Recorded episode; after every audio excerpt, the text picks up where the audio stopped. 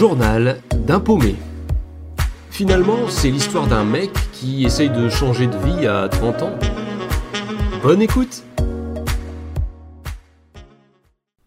Vous l'aurez compris, le métier que j'ai exercé pendant 6 ans a été celui d'agent des finances publiques, donc agent des impôts.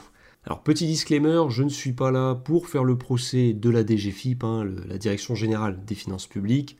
Je reste reconnaissant parce que c'est un métier qui m'a permis bah, d'être indépendant, de rentrer dans la vie active et euh, d'apprendre aussi à voir ce que je voulais et ce que je ne voulais pas en termes de vie professionnelle. Quand je suis entré aux impôts, finalement, je ne trouvais pas d'autres métiers ailleurs, donc c'est vraiment ce qui m'a permis bah, de remplir ma gamelle chaque jour, tout en sachant que je n'ai rien volé. Hein. Après tout, ça m'a coûté 6 euh, années de ma vingtaine.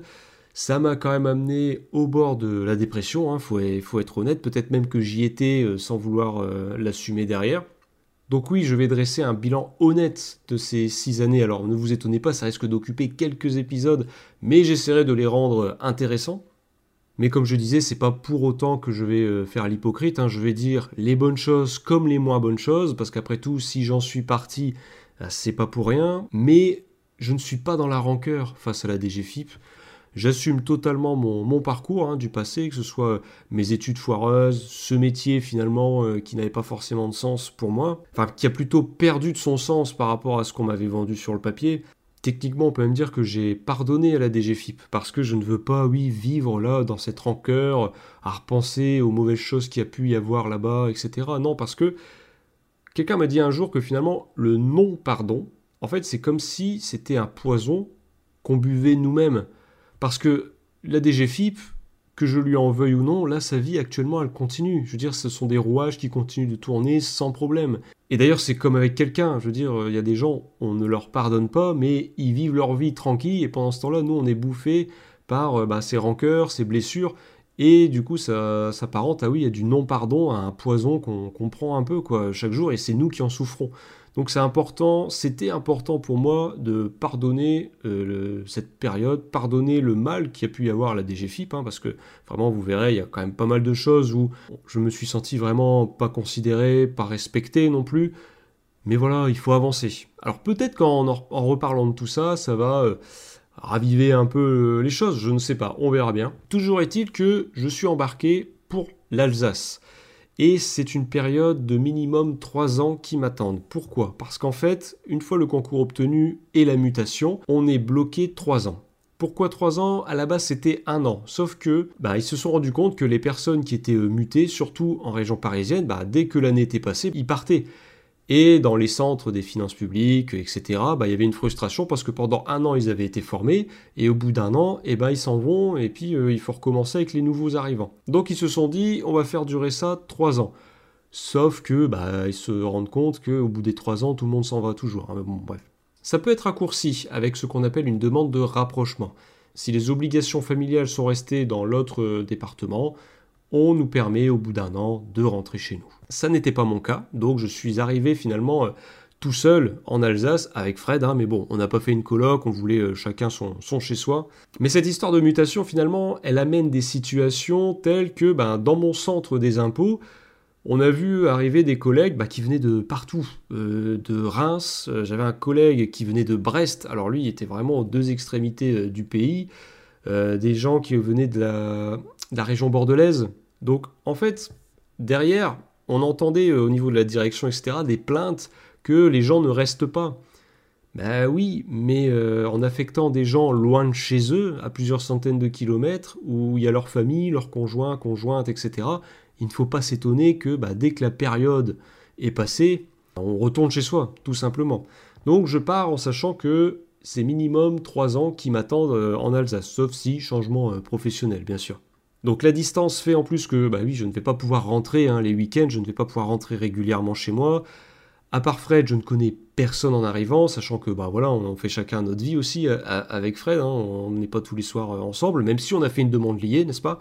Donc tout est à refaire, que ce soit le cercle social, mais aussi des choses toutes bêtes comme se trouver un médecin. D'ailleurs, pour l'anecdote, l'endroit où j'étais était tellement euh, un désert médical, finalement, hein, en tant que nouveau patient, bah, c'était vraiment très difficile de trouver un médecin traitant, que le seul médecin que j'ai trouvé, le jour où j'étais malade et j'avais vraiment besoin d'un médecin, eh ben j'ai su que c'était un médecin qui faisait de la fraude fiscale. Bon, en attendant, il m'a bien soigné, donc c'est déjà ça. Heureusement, euh, en tant qu'agent des finances publiques, et enfin, euh, même en tant que fonctionnaire des, impôts, j'avais relativement beaucoup de vacances. Je m'en sors avec 10 semaines de congé. Ces semaines de congé bah, me permettent au moins de rentrer régulièrement chez moi durant l'année et pour des périodes plus allongées que quelques jours, quoi. Voilà.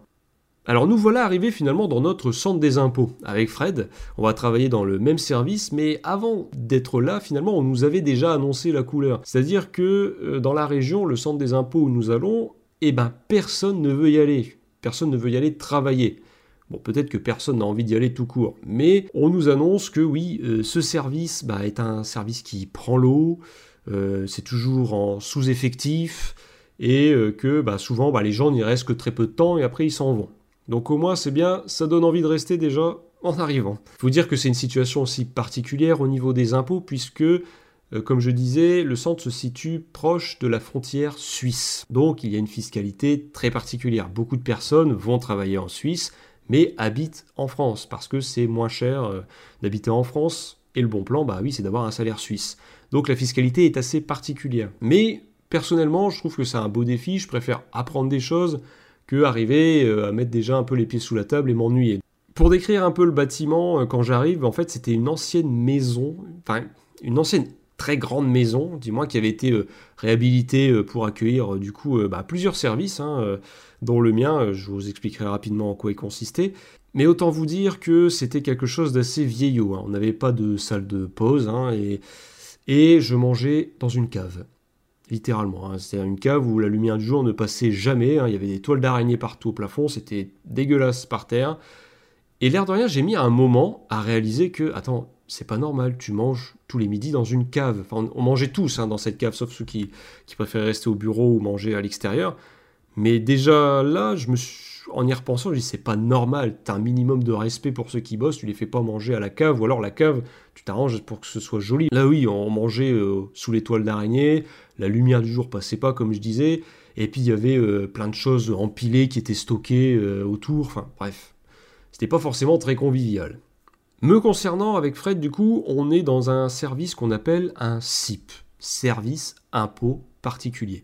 Ma mission va être la suivante, c'est tout ce qui va concerner les impôts des particuliers finalement, donc euh, les impôts locaux, taxes d'habitation pour résidence principale et secondaire, hein, quand pour la résidence principale ça existait encore, impôts fonciers et aussi impôts sur le revenu. Donc pour expliquer rapidement le fonctionnement, en fait à mon arrivée on me donne ce qu'on appelle un portefeuille de communes. On me donne en fait une liste de quelques villages, quelques petites villes, même si majoritairement c'est des, des villages, et on me dit, ben voilà, tous les courriers que tu vas recevoir ou des déclarations euh, voilà, que tu vas recevoir de personnes qui habitent dans ces communes, et eh ben, c'est toi qui vas les traiter. Voilà, avec euh, bien sûr des applications, etc. Donc ça peut être une réclamation, quelqu'un qui, qui veut corriger une déclaration parce qu'il s'est trompé, ça peut être quelqu'un qui dépose sa déclaration en retard, enfin bref. Voilà, je m'occupe de toutes sortes de demandes euh, liées à l'impôt des particuliers, enfin aux impôts des particuliers parce qu'il y en a plusieurs. Youpi, c'est la fête assez vite, eh ben, on nous envoie au charbon, et tant mieux, parce que je veux enfin pouvoir euh, pratiquer et sortir du théorique, et en plus, ben, on est payé pour ça, donc à partir du moment où on est payé pour quelque chose, euh, c'est normal de, bosser pour. Donc dès le premier jour, je me souviens qu'on nous fait descendre à l'accueil. Et l'accueil, c'est pareil, on nous explique que c'est simple, personne ne veut y aller. Donc c'est l'accueil physique, hein, où est-ce que du coup les contribuables arrivent, ont leurs différentes questions, prennent rendez-vous, etc. Et du coup, je suis accueilli par le service civique du centre des impôts. Et concernant ce service civique-là, c'est ce que j'évoquais dans l'épisode précédent quand je parlais euh, d'être exploité jusqu'à la moelle. En fait, le service civique, à la base, il avait signé un contrat pour guider les gens lorsqu'ils entraient dans le centre des impôts, donc dans l'accueil. Il était simplement censé les orienter vers le guichet qui les concernait selon euh, les questions des contribuables. En fait, il était, voilà, il était juste chargé de faire ça. Sauf que bah, dans le cas présent, non, ils avaient mis le service civique au guichet et ils faisaient le même travail qu'un agent des impôts. Finalement, il faisait le même travail que j'allais faire, sauf que lui, bon, bah, un service civique, il n'a pas du tout le même salaire que moi, même s'il travaille, euh, je ne sais plus, c'est 4 jours semaine, je ne sais plus, mais voilà, il n'a pas les mêmes horaires non plus, bien sûr, et heureusement. Mais déjà, là, ça me fait un peu tiquer. Je me dis, c'est quand même bizarre euh, de mettre un service civique là et de l'exploiter autant, alors que c'était pas du tout dans son contrat. En fait, euh, le centre des impôts en question n'avait pas le droit de faire ce qu'il faisait. Mais bon, bref. D'ailleurs, au bout d'un moment, parce que c'était des contrats de 6 mois de mémoire, eh ben on nous dit au niveau du service, bah mince, on n'arrive plus à trouver de service civique qui se porte volontaire, tu m'étonnes. Et du coup, à un moment, on nous a carrément demandé, oui, est-ce que vous connaissez quelqu'un dans vos proches, dans votre famille, bah, à qui on pourrait proposer, oui, un contrat de service civique? Et je me souviens avoir dit à la directrice devant les collègues, parce que c'était lors d'une réunion, bah désolé, je ne connais personne à qui je souhaite autant de mal. Et les gens avaient un peu fait les choquer et tout, mais je me suis dit, non mais arrêtez, il n'y a personne qui veut être à sa place, ici présent en tout cas. Et je me souviens d'une service civique qui des fois, face à la pression, parce que les gens étaient vraiment pas sympas hein, euh, au, guichet, les, gens qui venaient, euh, ils acceptaient pas euh, l'hésitation ou autre, hein, je veux dire, et plusieurs fois, c'est arrivé qu'elles partent s'isoler dans les toilettes pour pleurer. Les toilettes de l'accueil, hein, elle allait pleurer, et après, hop, au bout de deux minutes, elle revenait, s'asseyait au guichet, elle reprenait avec la personne, euh, elle reprenait avec la personne qui l'avait faite euh, pleurer euh, juste avant. Et ça, du coup, je me suis permis bah, de le rappeler parce que pendant la réunion, voilà, c'était le bon moment. Et je me souviens de cet inspecteur responsable de mon service qui hoche la tête en disant bah oui, on sait, on était au courant. Je dis ah oui, au courant et on n'a rien fait quoi. On a laissé le truc. Enfin bref. Je pense que rien qu'avec ça, vous pouvez commencer un peu à me comprendre quand je parle de mon ressenti par rapport à ces années aux impôts. Mais c'est pas fini Je prends conscience que ça y est, je suis dans une phase finalement où si je n'agis pas, si je ne fais plus rien, eh bien je peux rester dans le même centre des impôts au même poste pendant les prochaines décennies. Ce qui fait que j'en prends conscience, c'est tout simplement certains des collègues que je rencontre et qui sont là depuis 40 ans j'apprends que oui, euh, dans mes collègues là au centre des impôts, certains sont depuis 40 ans, ils se connaissent même euh, depuis 40 ans, donc ils se sont vus entrer quand ils avaient euh, la vingtaine, ils se sont vus les uns les autres se marier, devenir parents, même devenir grands-parents pour certains, et là ils approchaient la, retraite, et ça me fait froid dans le dos, parce que je me dis oui, ça y est, c'est fini les études, la scolarité, où finalement on sait que bah, l'année prochaine c'est une nouvelle étape, tout est tracé en fait, plus ou moins. Donc finalement, me voilà entré dans une nouvelle phase de ma vie. Et je m'en vais vous raconter la suite dans l'épisode suivant, en essayant quand même de faire sortir davantage le côté positif euh, de, de cette période, parce que oui, il y a eu des bons côtés, heureusement. Journal d'un paumé, raconté par le paumé en question.